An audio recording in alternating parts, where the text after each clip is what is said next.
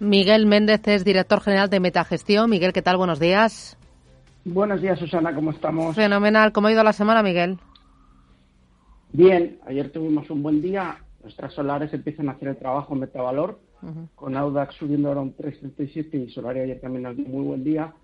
La parte que veo más negativa es Iberia, que aún ayer fue un mal día para todo el sector y, y bueno, y lo está acusando. Pero bueno, en líneas generales, todo bien, Susana. Sí. Em, eh, ¿Has incorporado algún título nuevo en la cartera española, la nacional? No hemos hecho especial esta semana atrás, hemos, hemos mantenido la estructura, el mercado está en una situación de continuo zigzag. Si, si, si rotas un poco defensivo, de agresivo a defensivo, pues eh, te pueden venir sorpresas como la de los PMI del día de ayer, que, que la verdad que no sabemos mucho lo que es de verdad, pero yo ver un PMI que pasa de 40 en Francia a 53, eh, con el COVID de por medio, pues sinceramente no me lo creo, pero ahí está el dato, con todas las bolsas subiendo. Importante, hoy a las 10 tenemos el dato de IFO. El mercado va a estar súper atento y la reacción del día yo creo que va a estar condicionada al dato de IFO. Vamos a ver si sale también como ayer los PMI, que yo creo que, viendo un poco, entre comillas, la manipulación que hay, pues creo que, puede ser positivo. Eh, eh, en, líneas generales, no, no hemos hecho, seguimos con la misma estructura, Solaria, Audas, también seguimos confiando en, en Amadeus o en Airbus, Ferrovial, bueno, un poco en la línea de la semana pasada. ¿En la cartera internacional tenías Wildcard? No, no, no, no, no. Eh, Wildcard ya venía de atrás, y es algo que hemos hablado aquí en la gestora, de tener problemas de irregularidades contables hace un año, año y pico, y yo cuando ya hay run run de que una compañía tiene irregularidades contables, eh, salgo corriendo. Eh, esta situación, Susana, en Estados Unidos hubiera sido capítulo 11 de bancarrota, es decir, yo creo que la compañía hubiera sido suspendida de cotización y, hubiera tenido que acogerse al, al, Chapter 11. Aquí en Europa, pues bueno, son más condescendientes. Eh, es verdad que ha bajado muchísimo de 100 a 17. Hay muchos fondos, sobre todo alemanes, que están pillados. Bueno, vamos a ver qué pasa. Va a tener mucha volatilidad no es descartable que haya también especuladores que intenten aprovechar de una subida del 100% o cosas así, pero vamos, yo ahí no me meto para nada, creo que volverá a niveles de 13, que fue el mínimo antes de ayer, incluso que puede perder los 10, en fin, para, para los muy especuladores, pero vamos, mala situación para la compañía. Y mm, mirando al mercado americano, bueno, estás viendo la dispersión total que hay entre unos y otros valores. El Nasdaq está arriba, doble dígito creciendo y sin embargo el Dow Jones abajo. Aquí se impone gestión activa, estar muy encima, como estás tú, de los valores, de los días, de los movimientos, de los precios, eh, de las grandes, eh, eh, Microsoft, Facebook, Google, Netflix, de esas que tienes en cartera. Bueno, tenemos todo. O sea, nuestra primera posición, Susana, es Amazon, la segunda es Apple. Eh, yo confío mucho en el Lululemon Atlética, ya lo sabes. Eh, Facebook también es nuestra sexta posición, Google la séptima, eh, Microsoft la posición número 12. Es decir, todos los pesos pesados están, la tecnología lo está haciendo muy bien. Seguimos confiando también bastante. Yo cada vez empiezo a ver mejor al sector automoción, que está bastante castigado y compañías como Peugeot, que ayer tuvo muy buen día, como Daimler, como Renault, yo creo que pueden hacer un buen trabajo. Es el momento del coche eléctrico, muy bien Tesla, muy bien NIO, muy bien Bit también, que es BYD, si se la quieren ver, que cotiza en Hong Kong. Todo lo relacionado con el coche eléctrico tiene momentum y los, los traders de momentum están aprovechando y poniendo su dinero en ese sector que lo está haciendo muy bien. Eh, líneas generales, pues sigue marcando diferencias la tecnología ampliamente. Muy bien. Eh, me voy a publicidad. A la vuelta vamos ya con los oyentes. 915331851. Tenemos, Dani, ¿cuántos? ¿Cuántos? Mira, me hace así con las manos, con los deditos diciendo, buf, impresionante. Publicidad y arrancamos.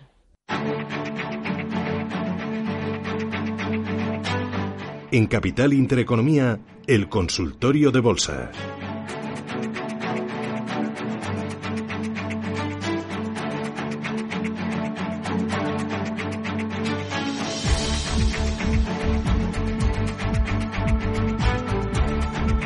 Bueno, empezamos con los oyentes. Oyentes que nos pueden llamar 915 33 18 51, que nos pueden escribir 609 224 716 o que nos pueden mandar sus mensajes de audio a ese mismo teléfono 609 224 716. Empiezo por Paco de Alicante. Buenos días, Paco.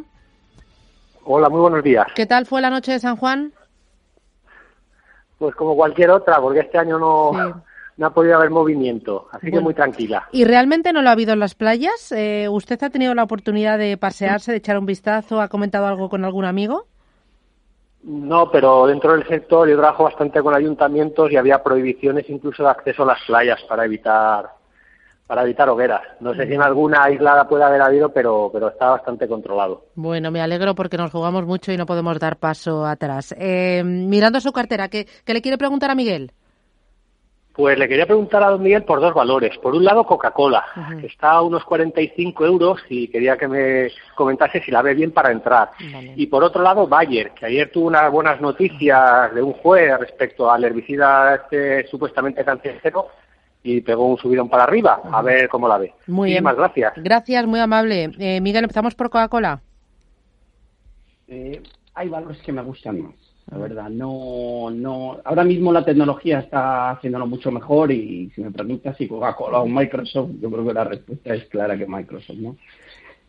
Todo el sector defensivo, industrial, bienes de primera necesidad, estas bebidas, eh, más parado. Ayer había una noticia muy positiva en el sector de bebidas, eh, que es que comentaban que la demanda continuaba siendo muy fuerte en este sector y, estaba yendo muy bien. Pero claro, si cogemos eh, Monster Beverage o cogemos National Beverage en Estados Unidos, pues en, los dos últimos meses la performance es mucho mejor que la de Coca-Cola o incluso que la de PepsiCo.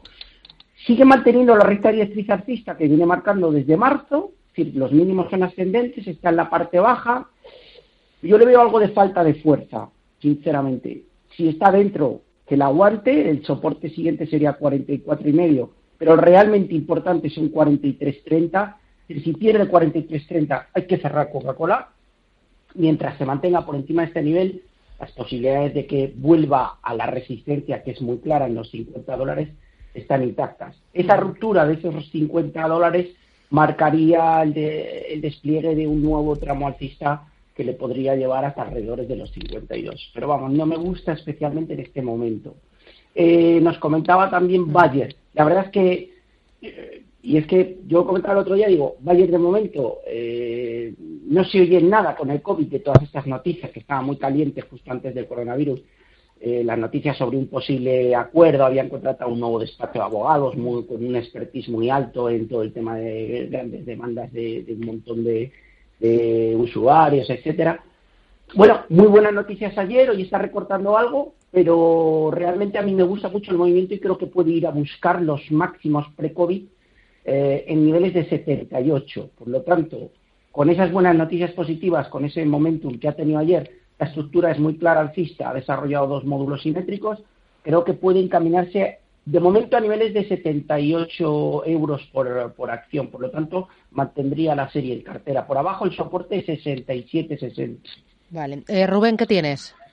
Venga, Carlos de Madrid, que dice que nos escucha todos los días, pero que es la primera vez que escribe. Dos consultas. La primera, NIVE Industrier, de la bolsa sueca, nos da el ticker NIBE Dice que quiere saber opinión por fundamentales y técnico. Está dentro una media de 195,90 coronas. Y la segunda, Lock Martin, LMT, dice que está a 388 dólares. Y la pregunta es si vende o mantiene. Estoy sacando la primera compañía, que la tengo ya aquí. Vale, que es una compañía sueca que está especializada en todo el tema de sistemas de marketing, productos familiares, aires acondicionados, eh, sistemas solares de, ventilación, eh, paneles solares, etcétera. Eh, bueno, es una compañía bastante grande por el market cap que veo de unos 11.000 mil millones el equivalente en dólares. técnicamente está espectacular. O sea, enhorabuena ha comprado en 90, está cotizando Susana 208. la estructura técnica es maravillosa, muy alcista, eh, sí que sufrió bastante en el COVID, bajó de 180 a 110, pero lo tenemos en 208. Técnicamente, soporte 185, muy claro, resistencia la tiene muy cerquita en 220, creo que no hay ninguna duda que va a buscar la resistencia a superarla. Espectacular la compañía y me encanta porque es que se nota que la gente va aumentando su nivel de forma espectacular. Me quedo con ella, eh, la, voy a, la vamos a investigar un poco más, pero eh, me encanta, o sea, la estructura muy buena. Lucas Martín, bueno, vamos a ver, esta es una muy buena empresa, sector aeroespacial y defensa, que continúa sufriendo, pero ha mejorado mucho después del COVID. Em, yo creo que este sector ha estado muy castigado. Esta compañía no está tan lejos de sus máximos, 440 al máximo, están 371 dólares. Lo único que en la estructura de corto plazo se ha debilitado un poco. Eh, no ha perdido la recta directriz alcista, pero han perdido un poco de momentum. Eh, es de las que menos ha perdido, si echamos el vistazo al conjunto del sector. Mantenga una referencia de soporte, está cotizando en 371, en 352. Si tiene el 352 habría que cerrar. De momento podría mantener en cartera, pero bueno, es un, es un pedazo de compañía. Esta y unas cuantas más del sector. Por lo tanto, yo sigo confiando en aeroespacial y defensa y creo que lo van a hacer bien. Si superara de nuevo 400, no habría mucha duda de que va a volver a, a buscar niveles de 440. Mantenga la cartera. Mensaje de audio. Buenos días, soy Guillermo de Madrid y esta es una consulta para Miguel Méndez. Le quería preguntar acerca de American Airlines, qué, opinión tiene después de la ampliación de capital de ayer y si cree que se pueden seguir cumpliendo objetivos alcistas. Y eh, luego por AP Plus, compradas a 6,70, si me puede decir resistencias y un stop. Muchas gracias y enhorabuena por el programa. Miguel. Bueno, vamos primero con, con American Airlines. Vamos a ver, la ampliación de capital hay una emisión de 50 millones ampliables, me parece a 7 millones más, leía, leía ayer. Si no me equivoco, el precio son 13.50. Estamos cotizando en 14. A ver, ha corregido una burrada. Subió una burrada desde las 9 a los 22 y medio largos ha bajado hasta niveles de 13, ha cerrado en 14. A mí me da la sensación de que va a estar unos días mm, afectada por, la emisión de esas nuevas acciones, pero me da la sensación que la corrección fuerte que ha sido muy importante, ya la ha hecho. Y me da la sensación de que vamos a volver a recuperar niveles de 15-16. La estructura es débil, el sector los últimos tres días tiene una performance muy mala, no solo American Airlines, United Continental, todas las aerolíneas, cójase, me da igual Lufthansa, que, que, tienen necesidades de financiación y de rescate si no quieren que vaya a la bancarrota. Eh, la performance aquí de Iberia pues tampoco ha sido buena en los últimos tres días, etcétera. Entonces, es el conjunto del sector ha sufrido los últimos días. Creo que va a volver a entrar dinero y que hay un componente especulativo muy alto en todo el sector Sí, ¿puede volver a 16, 18, incluso 20? Sí. Yo en este nivel, no sé a qué precio está comprado, eh, me mantendría, mantendría la posición, no cerraría. Otra cosa es para entrar. Yo de momento, si tuviera que entrar, esperaría una reacción, al menos eh, ver una superación del 15-70, incluso el 16. Pero si está dentro, no las venda, yo mantendría. Vamos con otro mensaje de audio. Hola, buenos días. Mi nombre es Carmen, llamo desde Madrid y estoy interesada en invertir en las siguientes compañías americanas, ExxonMobil y Cineworld. Además, me gustaría saber su opinión sobre Delta Airlines versus Japan Airlines, si es mejor invertir en la compañía americana o en la japonesa. Y también en Boeing versus Airbus. ¿Cuáles serían sus recomendaciones para la compra de estas compañías? Eh, espero que estén todos muy bien y saludos desde Madrid. Gracias. Pues Miguel, dinos la que más, las que más te gusten, que si no eh, hay muchas consultas y vamos un, poquito de tiempo, Vamos a ver, respecto a la pregunta Airbus o Boeing, claramente Airbus. ¿Por qué? Porque su management pre-COVID se ha demostrado, y aquí siempre saco a, mi compañero y amigo de la gestora, Julián Lidola, que, siempre tiene esta premisa, su management nos demuestra que sabe hacer las cosas bien que sabe crear valor durante los cuatro o cinco años anteriores, eh, en ejercicios anteriores, mientras que Boeing tenía una situación muy delicada. El 737 perjudica claramente a, Boeing y en el caso de Airbus yo le veo más capacitado para reaccionar. Están dando muchas facilidades a los proveedores con todo el tema de pagos, etcétera, y apenas se le están cancelando entregas. Por lo tanto, yo creo que Boeing es ganador a medio plazo. Hay que tener un poco de paciencia. Me gustan ambas, pero yo me decantaría mucho más por, por Airbus que por Boeing. Eh, en el caso de... Delta y Japan Airlines. Esa la vamos a dejar porque tengo que hacer la comparativa. ExxonMobil. No estoy muy positivo en el petróleo, es decir, creo que puede corregir algo más. Eh, me gusta más Petrobras o Phillips 66 que Exxon. Soporte niveles de 45 está a 46.70 por arriba la resistencia en 55. Si perdiese niveles de 42.50 se debilitaría mucho el aspecto técnico. Y luego nos ha preguntado una compañía, eh, Rubén, que es Cinewall, nosotros la tenemos en cartera, eh, no es americana, es, la compañía es inglesa, es propietaria de la mayor parte de las salas de cine en Estados Unidos y en, y en Londres. Es una compañía que ha bajado de 320 peniques a niveles de 20, llegó a 100 y ahora está en 78. En el momento que se empiecen a, se empiece a reactivar el sector, yo creo que la vamos a volver a ver en 100 y que tiene un upside brutal. Tuvo una ampliación de capital, ha solucionado, entre comillas, sus problemas financieros que pusieron en cuestión su viabilidad y creo que tiene futuro. Aún así, el componente de riesgo es muy alto, pero yo sí que nosotros apostamos por Cinebol a medio plazo. Mm. José Luis, buenos días. Ah, nos faltaba Delta y, Japan, pero José Luis, díganos usted y luego ya respondemos a todo. Buenos días, José Luis. Mira, quería preguntar por Audas, eh, compradas a 1,90, que parece que me gusta, a ver qué, qué las aguanto, y Iberia, Audax contar A ver que me diga soporte y resistencia para arriba. Muchísimas gracias. Gracias, José Luis. Buen día, adiós. Audax, eh, IAG y, lo que teníamos pendiente, Miguel, de Delta y Japan Airlines. Delta y Japan Airlines, estoy viendo gráfico superpuesto. Eh, personalmente me gusta más Japan Airlines, su performance está siendo mejor en el, en el corto plazo pero el comportamiento con las dos gráficas una encima de la otra prácticamente simétrico, por lo tanto no, no hay una diferencia extrema. Mejor Japan Airlines por técnico que Delta Airlines. En el caso de Audax, pues es que en niveles de 1,75, eh, la verdad, aparece dinero. Y la recta directriz bajista que venía dibujando desde mediados de mayo la está rompiendo. Ayer ya hubo una primera vela que denotaba mucha fuerza, con una subida superior a los tres puntos porcentuales y un aumento de volumen excepcional. Hoy hay una vela de continuación alcista también con alto volumen. Yo creo que hay grandes posibilidades de que se vaya a niveles de 2 euros, incluso que lo supere, y se va a enfrentar a la resistencia en 2.14.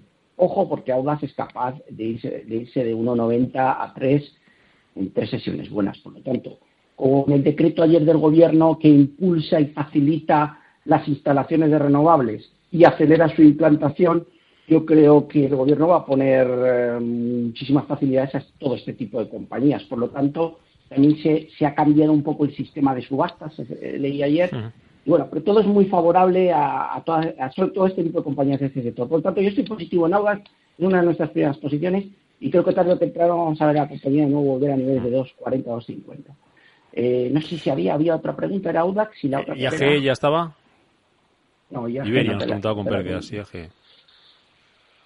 Bueno, como en el caso de Americana, la lleva unos días malos y la verdad que el gráfico no invita mucho al optimismo. Está en 2.75, eh, ha perdido el soportito que tenía en 2.78.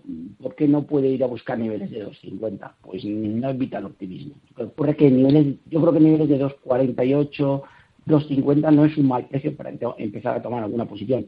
De momento, habría que estar fuera de, del sector y de la compañía en el cortísimo plazo.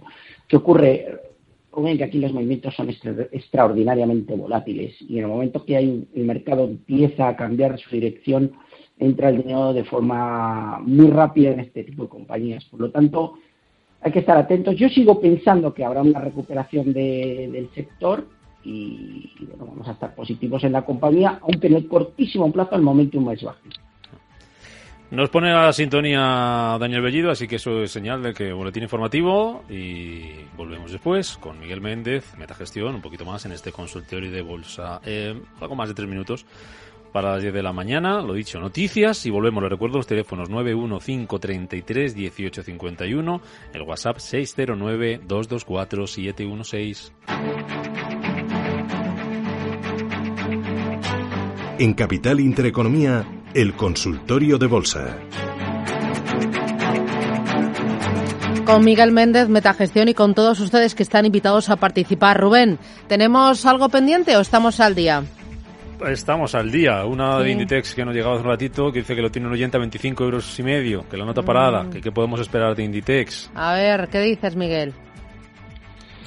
Bueno, está cotizando en 24.05. El aspecto técnico de corto no es bueno. Yo creo que podría ir a buscar niveles de 23.40. Por arriba, eh, asignatura pendiente, superación del 25.30. Eh, de momento, en el cortísimo plazo no tiene buen aspecto. Eh, plegaría velas en Ditex y la verdad que estaría un poco más cauto en lo que se refiere a niveles 35, porque eh, si bien estas semanas atrás me, mostraba más optimista viendo todo el movimiento que está realizando, eh, sobre todo el Nasdaq, en máximos, viendo el movimiento del DAX, cuando llegamos a 7.450, 7.500, ya en varias ocasiones no hemos sido capaces eh, de superar esos niveles y retrocedemos de nuevo hasta, hasta zonas de 7.250, 7.300. Por lo tanto, cautela en lo que se refiere al selectivo, yo creo que quizás es momento de aminorar un poco el peso en, posiciones de más agresivas del sector financiero, eh, turismo, etcétera, y refugiarse otra vez de nuevo en compañías más utilities, eh, Cernes, Viscofan, más con red eléctrica, más con carácter defensivo. Pero una transición equilibrada, no es cuestión de que de repente vendamos todo lo agresivo y nos pongamos defensivos, no. Pero un equilibrio yo creo que es interesante porque no acabamos de ver de esa ruptura de los 7.500. Vale. Eh, voy con Ricardo. Ricardo, buenos días. Hola, buenos días. Dígame. Vamos a ver, esto es un poquito locura y a ver si Miguel Méndez nos despeja alguna duda. Eh, la evolución de los mercados americanos, ¿qué prevé él en los próximos dos meses sobre todo? Porque parece que, el presidente quiere mantener los mercados arriba antes de las elecciones, le conviene y está un poco más tranquilo, pero claro, la olla va cogiendo cada vez más temperatura y va a explotar, no va a explotar, cuál es su, su, su pensamiento en ese sentido. Y también me gustaría que, dijera la evolución que le parece del Nasdaq Biotechnology, qué evolución puede tener en el próximo tiempo y si puede dos eh, valores de pequeña y mediana capitalización de, del Nasdaq.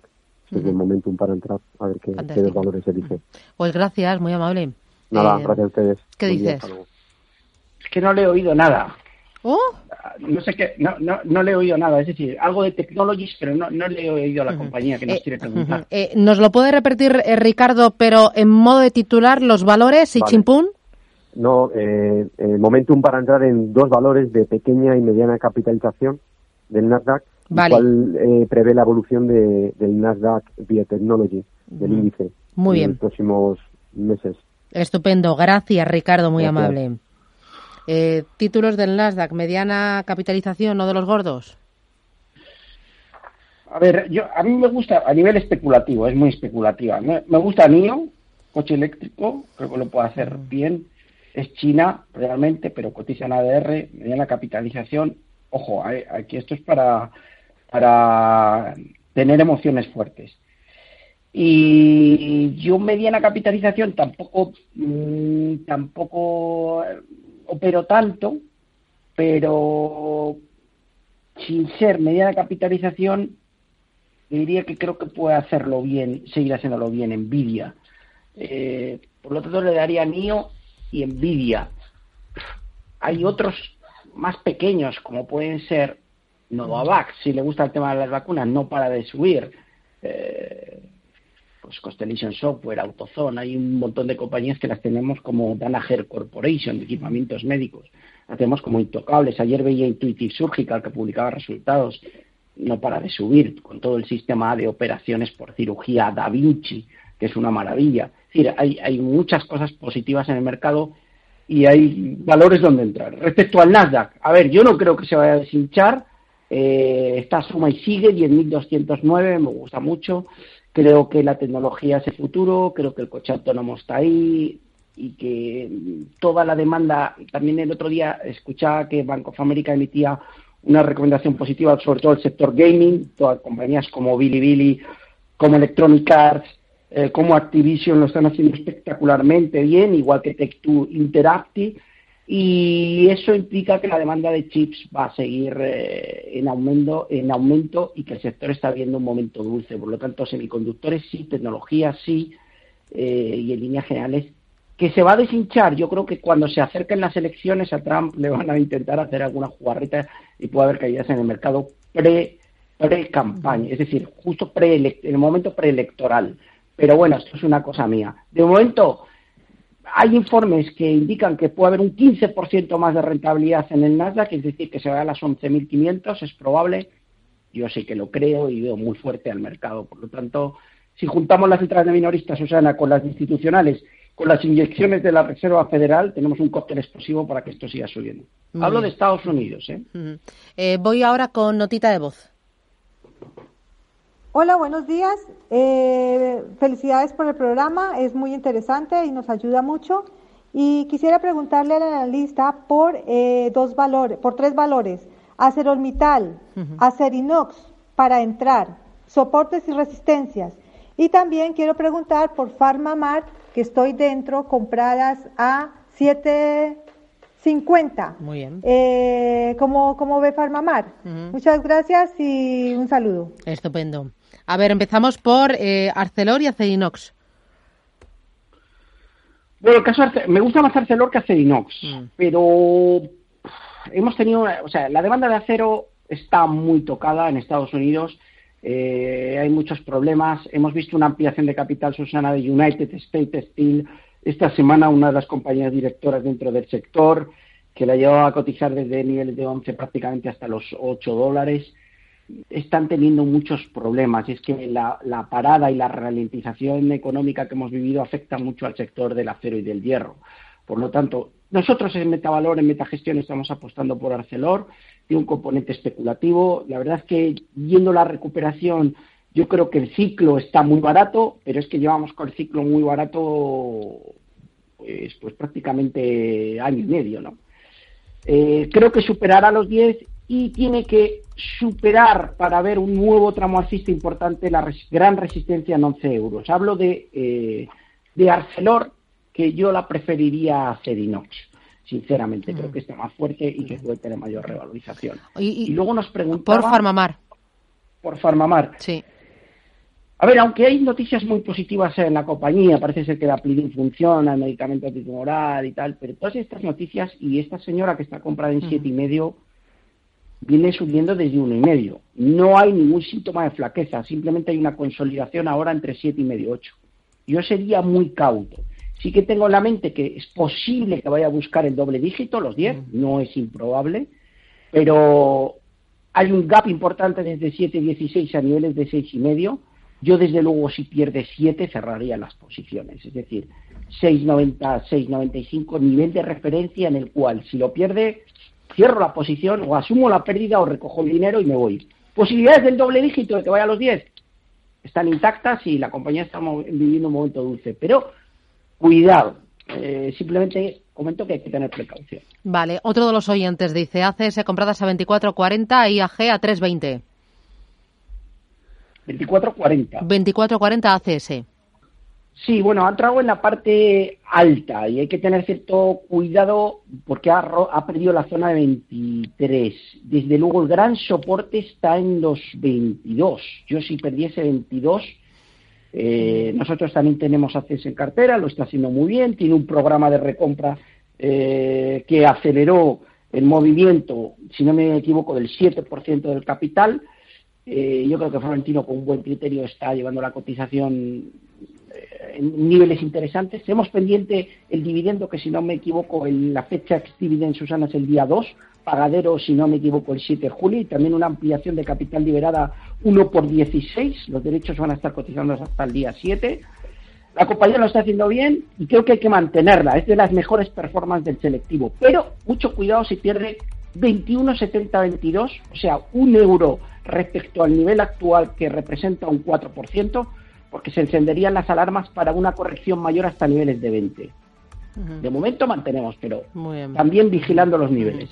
Eh, oye, eh, un par de mensajes, un par de ideas que deben de llevarse los eh, que nos están escuchando, los oyentes, los que están pegados a las pantallas como tú, los que viven y disfrutan y sufren también eh, por los vaivenes del mercado.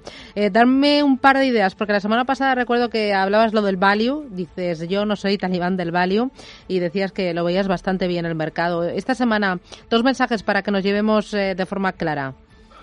Pues más cautela, sobre todo en nuestro selectivo español, hay que estar invertido en tecnología, mm, valores solares lo están haciendo bien, yo recomendaría Solaria y Audax esta semana en el selectivo español y por poner algún valor a nivel internacional, seguimos apostando por Logitech Suiza, ASML Holdings y Ferrari la italiana que, bueno que está en una tendencia alcista muy clara. Muy bien, pues Miguel Méndez, Metagestión, muchísimas gracias por ayudarnos y sobre todo por ayudar a los oyentes. Oye, ¿algún teléfono, algún eh, correo alguna web para ponerse en contacto con el equipo de Metagestión y saber cómo trabajáis, cómo seleccionáis los valores, eh, qué carteras tenéis?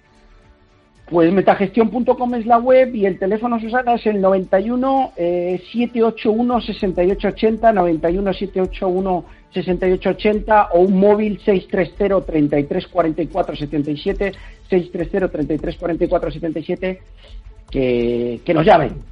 Bueno, eh, gracias, Miguel. La gente es un año complicado, pero lo vamos a sacar adelante. Sí, es un año complicado, pero bueno, es apasionante. Desde aquí, desde el micrófono, yo lo veo apasionante. Estamos viendo algo único y para contarlo, para vivirlo y dentro de unos años nos acordaremos. Gracias, eh, Miguel. Cuídate mucho. Adiós. Besos, Susana. adiós.